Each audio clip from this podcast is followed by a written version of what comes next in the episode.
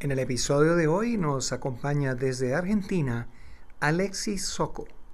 Entrevista para CXLA Radio Ana María Peláez.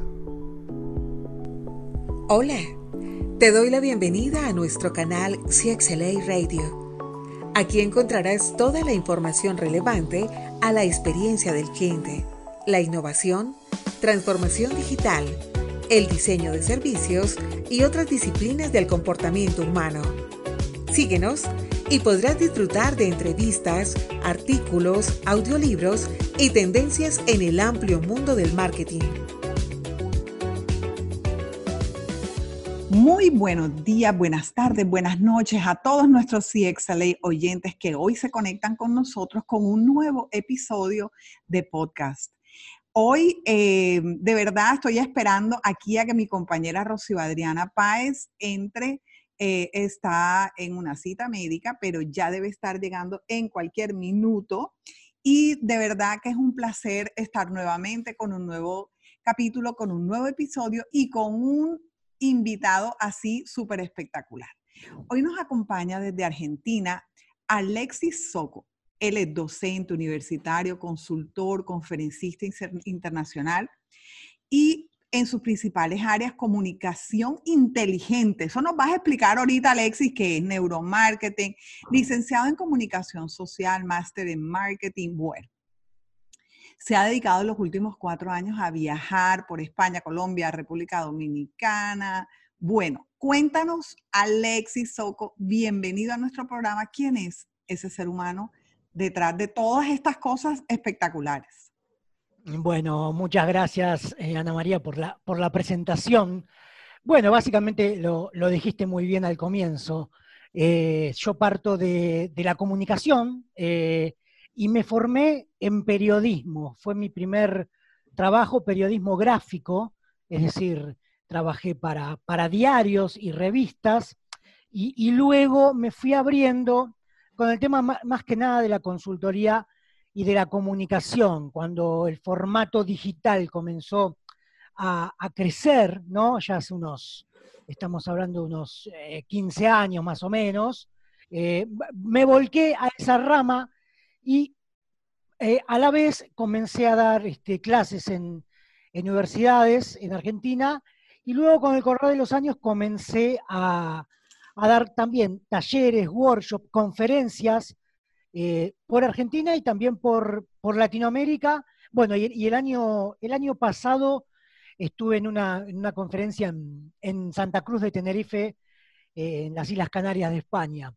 Yo había, había vivido tres años en Madrid en la década anterior y bueno, fue muy lindo eh, el año pasado reencontrarme de nuevo con, con España, eh, país al que no había, no había vuelto desde que había regresado a la Argentina. Interesante. Un periodista, comunicador y ahora, un mejor dicho, un teso en todo lo que son estrategias de marketing. Y, yo, me quedé aquí cuando te estaba presentando eh, qué significa una comunicación inteligente. Eh, ese es el nombre, es un mote que, le puse yo para, para, diferenciar un poco, ¿no? Porque siempre se habla de neuromarketing, neuroventas, eh, digamos, está bastante trillado el nombre, si bien es un, es un área que realmente ahora se está desarrollando en los últimos años, eh, y no tanto en, América Latina, ni siquiera en España, porque lo, bueno, lo puedo comprobar todas las veces que he viajado, eh, la comunicación inteligente básicamente trata sobre la comunicación tanto personal, que es la primordial, porque si hablamos de una cultura organizacional, una organización, una empresa, lo primero que hay son personas, ¿no? Entonces, eh, la empresa no es un ente aislado que, hace todo robóticamente. Entonces, me parece que la comunicación inteligente parte desde el ser humano, de saber conectar con el otro, de, entenderlo, comprender sus necesidades y darle las respuestas y soluciones más eficaces, ¿no? Yo siempre digo que en definitiva es todo sentido común, pero como decimos, eh, eh, es el menos común de los sentidos. Bueno, en muchos casos esto pasa, y hay un dato interesante, de que eh, el 80% de las, de las malas decisiones de una empresa o, de, o del fracaso en los proyectos son por la mala comunicación, por no entender lo que quiso decir el otro o porque me habló mal, la persona se sintió molesta, ofendida, el proyecto se cae. Bueno, creo que si partimos de una buena comunicación, de una buena comunicación inteligente, creo que las cosas saldrían mucho mejor de las, de las que salen actualmente. Tienes toda la razón, Alexis. Mira que ahora, que ahora que lo dices, la gran mayoría de los problemas en las empresas vienen del área de comunicación o de cómo se comunica la gente. Bueno, yo creo que ni siquiera tienen áreas de comunicación ni departamentos de comunicación, que cada día vemos más empresas que se empiezan a meter como, como en esa onda de tener, de tener realmente una, una dirección de comunicación para, para entender la estrategia, para aprender a hablar, para desarrollar eso, esas habilidades. Yo creo que una parte grande es por qué los líderes les gusta hablar tanto y les gusta tan poquito escuchar. E, es complicado y depende mucho cómo sea la persona. Eh, generalmente el que llega a una posición de líder, lo primero que tiene que ser es ser empático. No puede ponerse en esta eh, posición autoritaria que vemos en muchos casos de que yo soy el jefe y se tiene que hacer lo que digo porque sí o porque se me ocurrió, o porque no te doy las respuestas necesarias, ¿no? Eh, entonces, tenemos que entender que ese sistema, al menos organizacional, no va más. Eh, las nuevas generaciones, la verdad que no están demandando eso, están demandando otra cosa. Lo vamos notando años tras año. Sobre todo, yo te lo puedo decir porque trabajo con, chicos de, primer año de la facultad, 18, 19 años, y lo que quieren son respuestas concretas. O sea, si se va a hacer un proyecto, eh, tiene que ser algo que los entusiasme y determinarles el porqué de las cosas. Yo no puedo estar bajando línea como se hacía antes eh, eh, y, que, lo hagan porque lo digo yo. Eso es es totalmente ineficaz. Entonces, si el líder de hoy no se pone eh, en, su papel de eh, más que nada un motivador, como se dice, un facilitador, las cosas no van a resultar. Y en muchas empresas todavía sigue esa cultura organizacional de antaño, totalmente piramidal o verticalista, y por eso las cosas no funcionan. Si, uno, si vamos a datos, la mayoría de la gente se va de las empresas por problemas con, el jefe, con los superiores. No, no es tanto por, por el proyecto, por el producto en sí mismo, sino que más que nada, bueno, vos lo, lo muy bien cuando hablas de la felicidad en el trabajo, ¿no? Tiene mucho que ver también cómo se siente uno en una organización para que primero esté motivado, eh, sea lo más feliz que pueda y para que luego el proyecto resulte. Así es, Alexis. Y mira que este tema del liderazgo vinculativo cada día coge más fuerza, gracias a Dios, porque nos acostumbrados, eh, nos acostumbramos y sobre todo en nuestras culturas pues tan latinas, a que el jefe es el que manda, da las órdenes, pega tres gritos y todo el mundo tiene que hacer. Y ese, esta nueva generación de líderes, esta nueva generación de muchachos que ya vienen a tomar, digamos, el espacio que estamos dejando ya nosotros, pues ya de, mi, mi, época, que ya estamos ahora mismo como que están, estamos siendo esta generación que estamos ahora como liderando las empresas, viene una nueva generación llena de, de otras cosas que no tragan entero sino que simplemente dicen, eh, eh, no, explícame cómo es y si no lo entiendo, pues simplemente no lo hago porque no me conecto. Tú hablas mucho de un, de un mercadeo disruptivo. Cuéntanos un poquito qué es, cómo es, cómo se es disruptivo en el mercadeo. Sí, eh, Quiero, quiero hacer un pequeño paréntesis para finalizar el tema anterior. Eh, no, por nada, muchas personas de las nuevas generaciones y generaciones intermedias se están volcando al emprendimiento, a poner su propio proyecto, su propio negocio. Y esto no es más que por una necesidad de libertad que en la, que en la cultura organizacional no la tienen. Eh, no la tienen tanto eh, con sus líderes, en esa relación que hablábamos antes, ni tampoco la, libertad de, trabajar por, proyectos y no por horarios. Estamos inmersos en una eh, cultura de la revolución industrial cuando estamos hablando de que ya eso se terminó estamos hablando de una quinta revolución industrial que ahora es la tecnología Y eso se puso de manifiesto ahora con este tema de la pandemia, que muchas empresas se apresuraron en eh, eh, instalar el home office, pero no tenían idea de, lo que era, de cómo podría desarrollarse y tuvo que venir algo de afuera que de un momento a otro eh, canceló todos los planes que había y puso en marcha una nueva cultura, que es esto un poco más de, no, no, estar tan con tanta rigidez organizacional, pero bueno, estos cambios tienen que ser cambios que lleven su tiempo, digamos, tienen que tener su planificación. Se hizo todas las apuradas y por eso tampoco están funcionando, digamos, eh, estos procesos de home office, sobre todo en organizaciones medianas que tampoco tenían la tecnología incorporada, ¿no? Con lo cual, eh, es todo un tema esto de transformar digitalmente algo cuando no lo tenés ni siquiera planeado. Eh, volviendo a lo del marketing disruptivo, más que nada es tratar de ver cuáles son los cambios que se vienen. Yo eh, aprovecho a hablar siempre mucho a las tendencias a futuro, de aquí a 10 años, que me parece que lo más importante es, este, anticiparse a lo que viene, porque es la mejor forma de estar preparados. Eh, y hay muchos cambios, ¿no? Nosotros pasamos de, en las organizaciones a, cambios completamente que tienen que ver con la creatividad, con la originalidad, con la intuición, un foco que antes no estaba eh, desarrollado, era todo mucho más esquemático. También eh, pasamos a un mundo mucho más aleatorio, donde la empatía y las emociones tienen mucho más que ver que con el, con el mundo lógico y predecible que teníamos antes.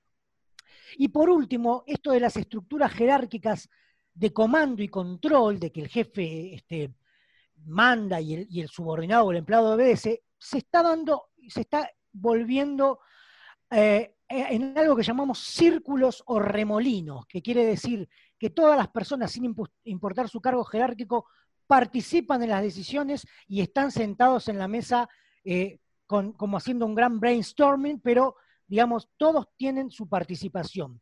Creo que lo que más importa ahora en cuanto a una cultura organizacional es esta disrupción con el concepto que teníamos antes.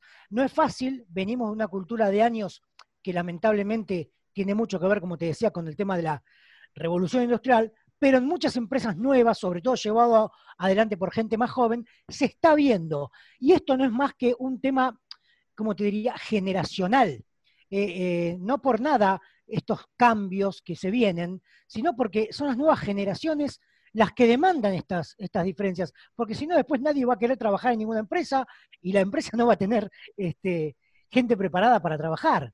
Entonces, eh, nosotros hablamos mucho de las generaciones eh, centennials o millennials en este caso, pero lo que hay que notar también es la generación alfa, que son los nacidos a partir del 2010, que ya tienen alrededor de 10 años, y ya tenemos esas tendencias de cómo va a ser en general esta generación. Eh, lo cual, te voy a dar algunos tips de, de, lo, que se viene en materia generacional me encanta, mira que yo tengo un preescolar, me encanta ese tema, que nos vayamos preparando para esta nueva generación. Claro, e, es una generación mucho más materialista y centrada en la tecnología. Es decir, lo físico y lo digital para ellos se une en un solo mundo. ¿no? Nacieron tal vez con un smartphone en la mano y lo supieron aprender a manejar antes que hablar. E, y esto es así. Eh, también son adictos a la novedad. Eh, lo quieren todo, lo quieren ya, ahora mismo, y cuando lo quieren y lo tienen, se aburren y buscan otra cosa. Esto tiene mucho que ver, fíjate el tema de las redes sociales, cómo las redes sociales que eran punteras por unos años se van modificando y el uso eh, se va terminando y van apareciendo otras nuevas. Lo vemos con el furor que era, por ejemplo, Snapchat, que duró unos años, y ahora el furor es TikTok. O sea, quieren la novedad, ¿no? Este, y desechan lo anterior, aunque lo anterior les haya interesado en su momento. Eh, la generación alfa, esta que, te digo que nació a partir del 2010, eh, van a apostar por la movilidad, van a romper fronteras, estarán en constante cambio, es lo que decíamos antes, no les interesa quedarse eh, por 20 años en un mismo lugar, ya eso no va más. También van a ser más emprendedores que todas las generaciones anteriores, por esta cuestión también, también de la libertad que hablábamos antes, y se van a encontrar en un mundo muy diferente al nuestro, donde la inteligencia artificial ya va a ser una realidad. Y con la inteligencia artificial el empleo va a sufrir una gran implantación de la automatización. Y ese es el reto hoy que tenemos que tener en cuenta, porque esta generación tiene que desarrollar habilidades técnicas altamente especializadas para poder encontrar trabajo, porque muchos trabajos que se hacían antes lo van a hacer las máquinas y los robots. Yo siempre digo que la educación acá está fallando y estamos dando recién los primeros pasos, porque tenemos escuelas del siglo XIX con docentes del siglo XX y alumnos del siglo XXI. Entonces ya acá es como que no está unificado el tema de la educación. Y por supuesto, claro, la tecnología va a ser lo, primordial, ya, ya, lo es, pero bueno, estas nuevas generaciones, eh, en 10 años o 15, cuando se componen al mercado laboral, eh, lo, primordial de ellos va a ser la implantación de la tecnología. Alexis, ¿y qué decirle a los padres de unos niñitos que están hoy volando, como decimos aquí en Colombia, como volador sin palo, donde, donde, queda el compromiso, dónde queda eh, la experiencia, cómo, cómo atajarlos sin, sin frenarlos, ¿Cuál, sería ese punto que debemos adoptar los papás, bueno, ya yo seré con mis nietos, para poder decir, espérate, no, no, no vayas tan rápido, cálmate, pero ¿qué opinas tú? ¿Cómo deberíamos manejar nosotros los padres a esta nueva generación que viene totalmente diferente, con un chip totalmente diferente al de nosotros, ¿no? Eh, es complicado porque generalmente la, educación, si bien parte de la casa, después eh, el, hábito se toma afuera, entre el grupo de amigos, entre la escuela, y por más que los padres puedan tener una, visión más férrea o rígida de las cosas, yo creo que van a hacer lo que ellos quieran, ¿no? Entonces, creo que hay que eh, acompañarlos en, en su proceso, saber que están transitando un mundo totalmente diferente al nuestro de cuando éramos eh, jóvenes o chicos, y también ponerle, como decías, un punto, un punto de los pies sobre la tierra. Es decir, eh, antes que lanzar un emprendimiento, primero hay que estudiar, ¿no? Aunque sea, ya, ya no te digo ni siquiera estudiar una carrera universitaria, que me parece también que la educación del futuro no se va a centrar en carreras eh, clásicas como tenemos ahora de 5 o 6 años, sino que van a ser mucho más especializadas y van a ser, digamos, eh, cosas muy en concreto. Es decir, si a alguien le gusta la programación, va a estudiar programación por uno o dos años y ya puede salir al mercado. No va a ser necesario el título, que si bien siempre es importante, cada vez más va, a perder preponderancia para, porque se están desarrollando, otras habilidades que son netamente específicas en, lo que es el trabajo en concreto y también todo lo que hablamos de, de inteligencia emocional, que es un área clave porque eh, es lo que hablábamos antes. Si yo no tengo, no manejo bien la inteligencia emocional en una organización y ante la primera de cambio me peleo con mi jefe y me voy, algo está fallando. Seguramente está fallando el jefe, pero también estoy fallando yo que ante la primera eh, adversidad no lo supe afrontar.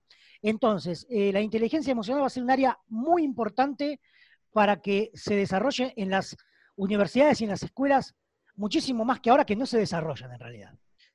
De acuerdo, de acuerdísimo contigo, Alexis, porque creo que hay una, hay una mala información o una desinformación en cuanto a lo que es inteligencia eh, espiritual. Ahora que estoy metida yo en mi tema de inteligencia espiritual, hay una desinformación en el tema de inteligencia emocional inteligencia artificial. Si bien la, inteligencia artificial viene a tomar un espacio grandísimo en nuestra vida, porque los que no nos adaptemos y los que no se adapten, agárrense porque se quedaron. O sea, hoy vienen nuevas habilidades que tenemos que que reforzar, vienen nuevas cosas que tenemos que trabajar y definitivamente me encantó eso que dijiste, tenemos que tener un balance en la inteligencia emocional, porque creo en muchas ocasiones, no sé si estás de acuerdo conmigo, Alexis, que por querer resolverle todo a estos juventud y a estos chicos, a veces les estamos haciendo el camino demasiado fácil y ellos están viéndose en un mundo donde todo lo pueden tener. 12 eh, años, una niñita hace poquito le pregunté, ¿tú qué quieres ser cuando grande? No, yo quiero ser youtuber, influencer. Yo, ah, o sea, explícame, explícame un niño que a los dos años su sueño y su ilusión, cuando nosotros queríamos ser policías, bomberos, pero cambiamos, el mundo cambió y hoy nos tenemos que adaptar completamente a, todo eso que viene. Sí, a mí me aterra esta nueva generación, te lo digo. No, no, no, no lo veo así. La verdad que me, parece, bueno, depende también mucho en la cultura, ¿no? Hay países, eh, si bien somos todos latinos, hay países que tienen una concepción un poco más conservadora y hay otros que son un poco más abiertos, ¿no? Y eso no va a cambiar. Pero aún así es importante, como te decía, acompañar eh, el, a ver, la motivación de esta persona, como decías, de 12 años, que seguramente se le va a pasar porque ser youtuber tal vez sea una moda que no dure tantos años, o no, no, no sabemos, pero pongámosle que sea algo, como toda la tecnología, bastante eh, del momento y que sea algo pasajero. Bueno, pero al menos que lo haya intentado en su ámbito, siempre poniendo obviamente eh, ciertas condiciones, porque estamos hablando de menores de edad y también tenemos que tener en cuenta eso. Pero creo que hay que, que acompañar el proceso de motivación, porque seguramente que eh, si lo prueban y no les gusta, van a dedicarse a otra cosa, pero si les gusta, tal vez desarrollen su, carrera hacia el futuro netamente por ese lado. Entonces, eh, puedan desarrollar habilidades de expresión oral, de saber cómo manejarse en cámara. Eh, nunca se sabe, pero quiero decir que no perdamos de vista que si tienen una, motivación en concreto, habría que, con, lo que te digo, con un buen planteo general, dejarlos avanzar. Em, y la inteligencia emocional básicamente es lo que te decía hoy de la empatía, ¿no? Eh, es el conjunto, a ver, se, denomina como el conjunto de habilidades psicológicas donde comprendemos, expresamos y gestionamos las emociones propias, pero también la de reconocer y entender la de los otros. Entonces, esta inteligencia emocional tiene que venir de ambas partes, del padre hacia el hijo, del maestro al docente, del jefe al empleado. Creo que va a ser eh, primordial para lograr qué, lo que hablábamos al comienzo, una comunicación inteligente y que no haya, digamos, todos los tironeos que vemos ahora, porque los seres humanos eh, siempre vamos a, querer prevalecer nuestro pensamiento o imponerle a otros nuestras ideas. Y a veces eh, se logra y a veces no. Yo creo mucho en la libertad entendida como dejar hacer al otro lo que le, gusta eh, sin que ponga el riesgo eh, a los demás, ¿no? Digamos. Dejarlo ser y dejarlo hacer y dejarlo ser. Porque a veces no, nos troncamos. Bueno, tú me dijiste que tú eras disruptivo. Entonces, ¿por qué Alexis Soco es disruptivo? Ya sabemos que te gustan las cosas. Mejor dicho, ¿por qué Alexis es disruptivo? Eh, básicamente por lo, que, te decía antes, porque mi concepción eh, no, está vista desde una posición rígida de las cosas, sino que estoy, yo estoy tratando siempre de, innovar. Entonces, eh, la disrupción implica, como te decía, anticiparse a las cosas, ver cómo es la nueva generación, ver lo que va a pasar en tecnología, ver los cambios que están llegando, anticiparse y generar cosas nuevas, ¿no? Yo por mi, por mi formación, trabajé muchos años en organizaciones, pero como te decía, me fui porque no estaba a gusto. Y entonces después siempre comencé a trabajar en forma independiente. Y eso me dio lo que, te da la independencia, la, libertad de poder eh, hacer a gusto lo que uno quiere y también la inseguridad de saber que no vas a tener tu, sueldo a fin de mes este, todos los meses, ¿no? Entonces, tenemos que lograr, el que quiera también involucrarse en este área de la independización de la, de la, cultura organizacional o de las empresas, que hay que saber manejar muy, bien este tema eh, emocionalmente, porque a veces te va a ir muy bien y van a haber meses donde no te va a ir bien. Fíjate lo que está pasando ahora con este tema que se nos vino en una semana de marzo y estamos a cuatro o cinco meses y las cosas vemos que no van a cambiar muy, muy prontamente. Mucha gente que tenía planeada cosas, como es en mi caso, que tenía ya varios viajes eh, y cursos por, por, afuera, por Latinoamérica, eso, se, mm, nada, se, perdió, se postergó.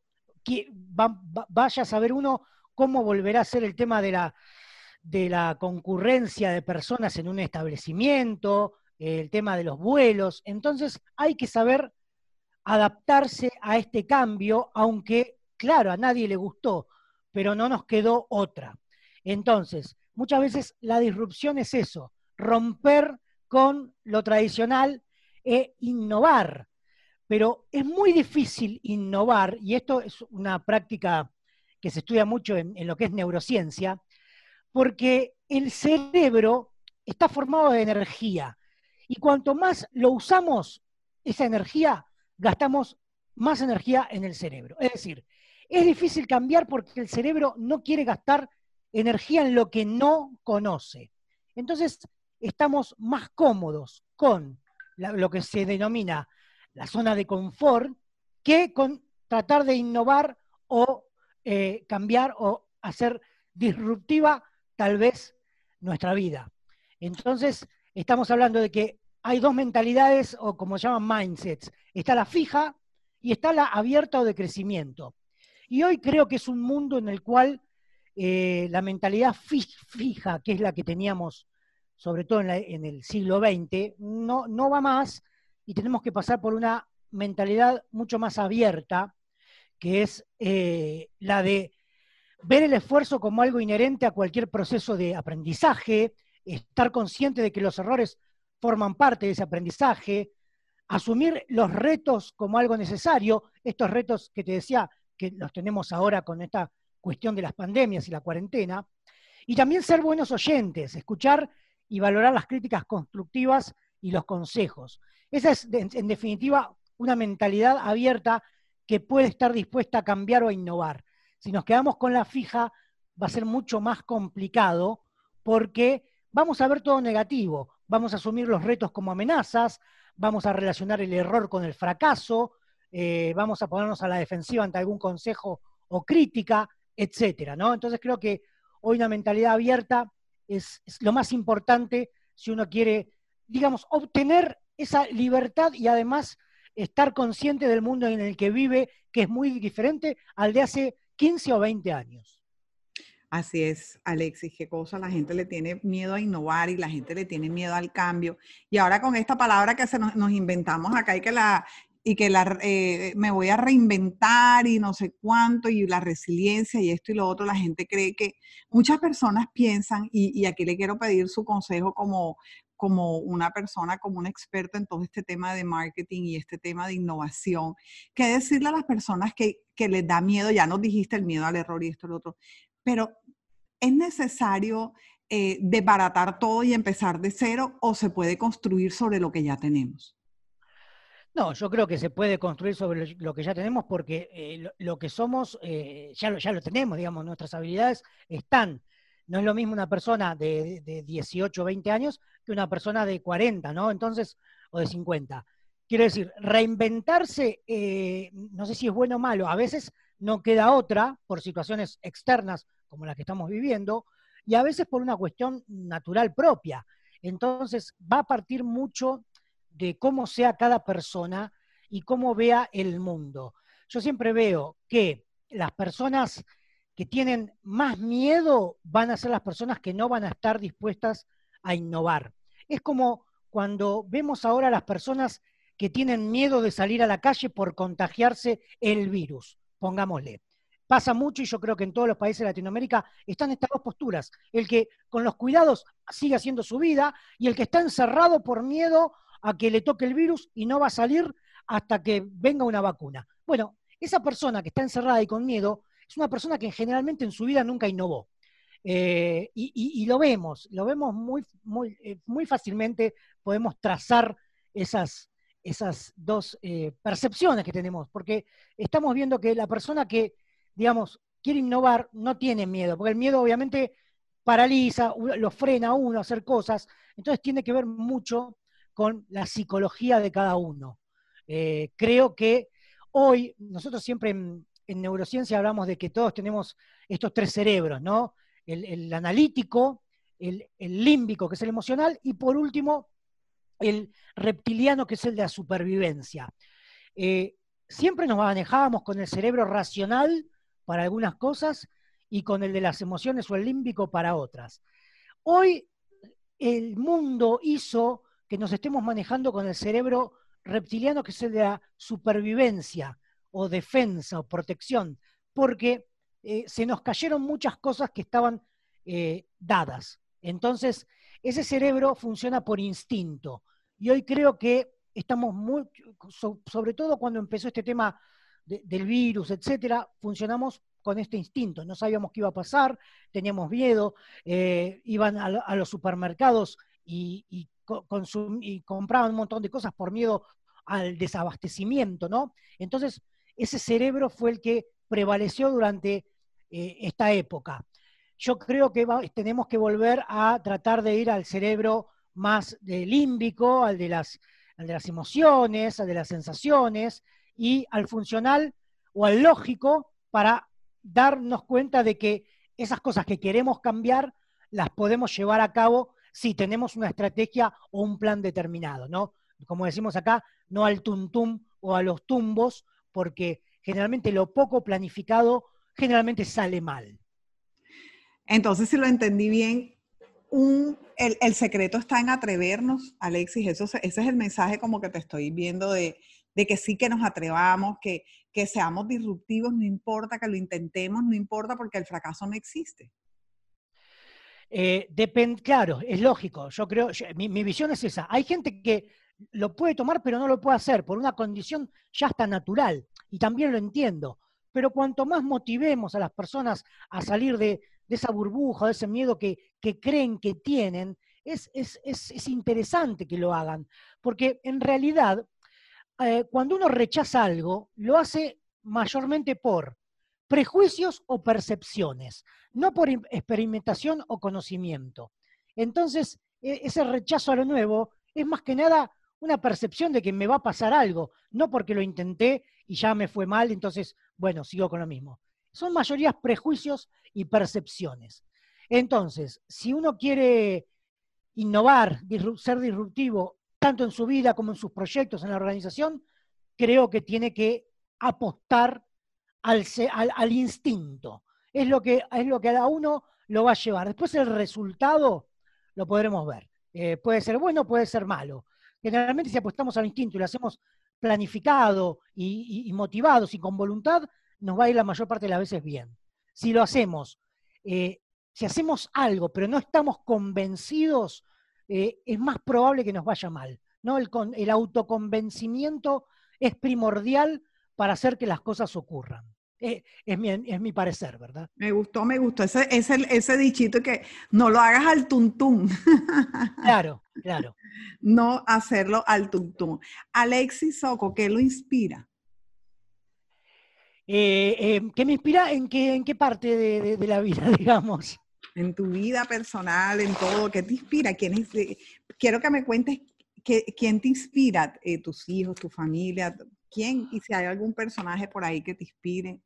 ¿En quién se inspira Alexis para tener ese, ese mar de, de, conocimientos y de cosas para que le estás regalando al mundo tan chéveres?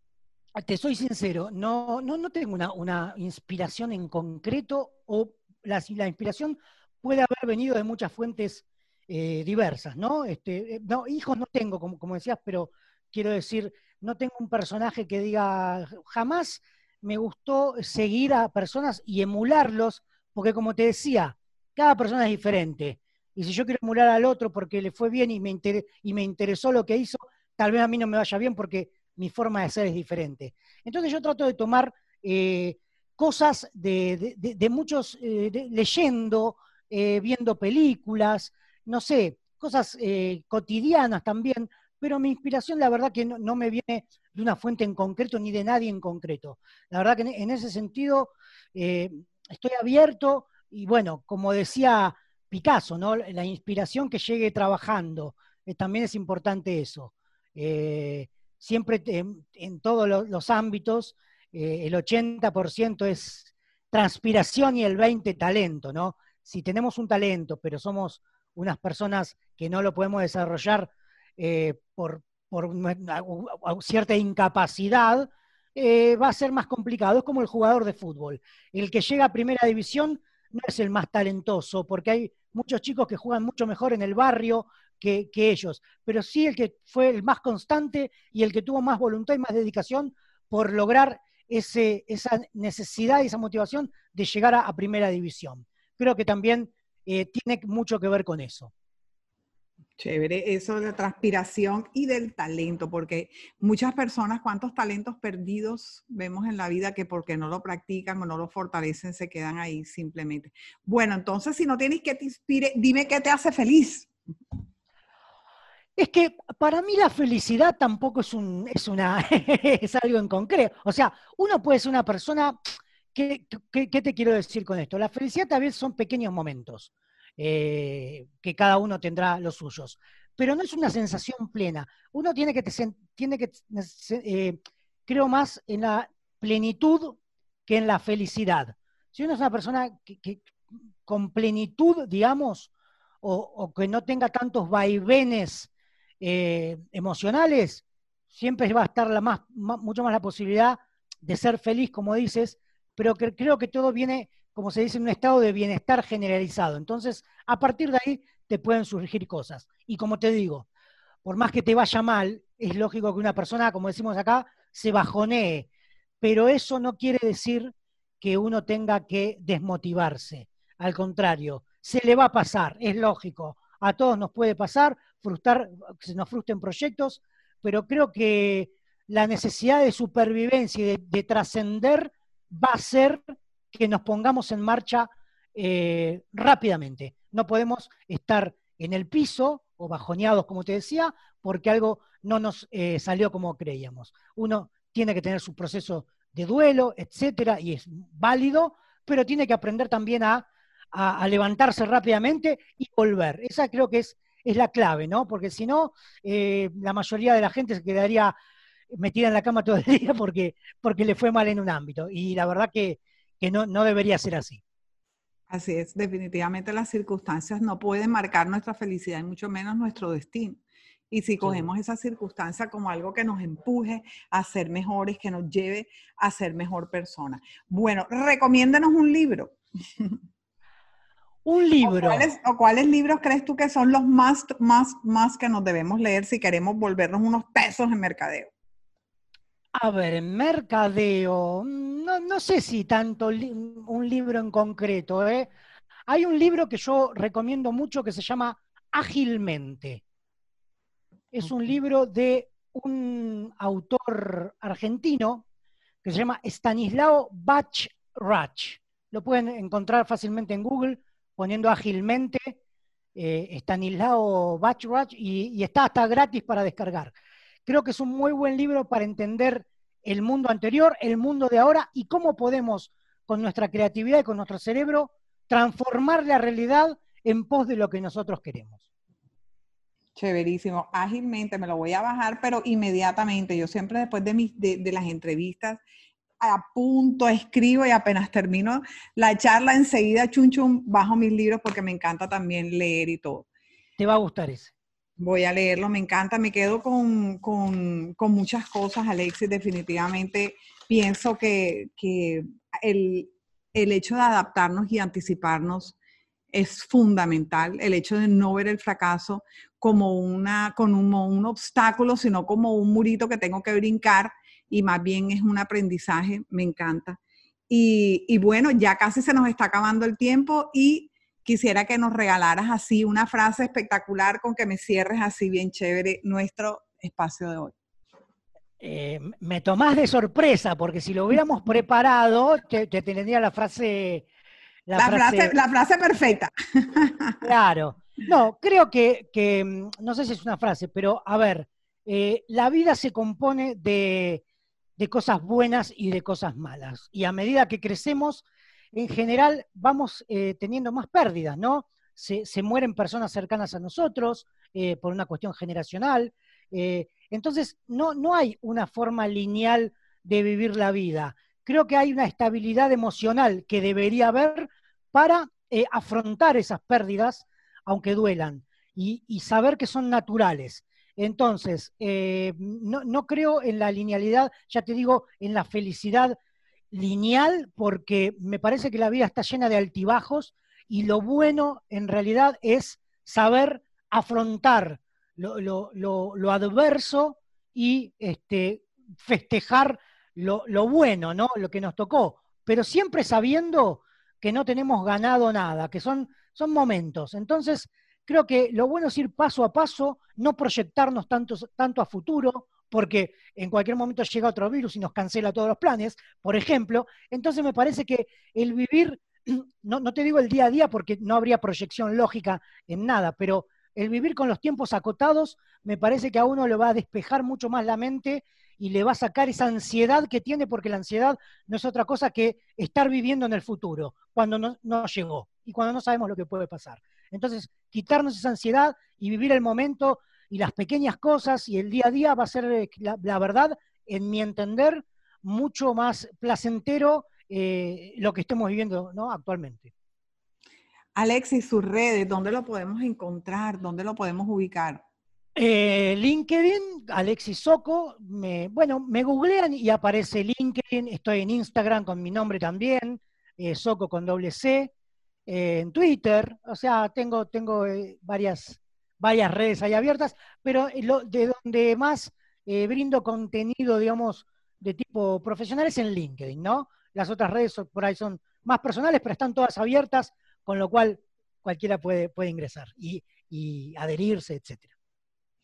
Bueno, Alexis, muchísimas gracias por este espacio, por este tiempo que compartiste con nosotros. Somos una comunidad, eh, como bien saben todos los oyentes que están ahí hoy conectados con nosotros, eh, somos CXLA, somos los Honor Members y de verdad nos encanta, nos encanta conocer esos seres humanos que están detrás de nuestra, de nuestra gran comunidad y de nuestra gran plataforma que nos permite llegar al mundo hoy en cualquier momento, en, como decías ahorita, el mundo está ahí para nosotros y vamos para adelante. Me quedo con muchas palabras lindas como ojo con la inteligencia emocional versus la inteligencia artificial, porque estamos en un mundo de, inteligencia artificial. Entonces, más bien a enfocarnos en cómo manejamos esas emociones y cómo, eh, cómo nos comunicamos. Creo que ha sido un espacio muy lindo, Alexis. Muchísimas gracias. Y, y bueno, te dejo para que cierres hoy nuestro espacio. No, bueno, agradecerte, Ana María, por, por, la entrevista, por, la calidez, el espacio y obviamente a la, comunidad de, aquí de, de CXC, porque, porque la verdad que es un gran trabajo el que están haciendo. Eh, y bueno, es, importante que la gente también se junte. Eso, no, podemos estar siempre eh, individualizados, digamos. Creo que, que el conocimiento en este caso siempre va a ser mucho más efectivo cuando las personas eh, formen un tándem y, se junten con otras ¿no? que tienen, digamos, o diferentes eh, aptitudes o estén en, diferentes rubros, pero que los una la pasión por el conocimiento y como decimos siempre, para aprender nunca es tarde. Y eso creo que es lo bueno, lo bueno de esta comunidad de CXLA y también agradecerle bueno, a todos los oyentes que, hayan estado en este espacio.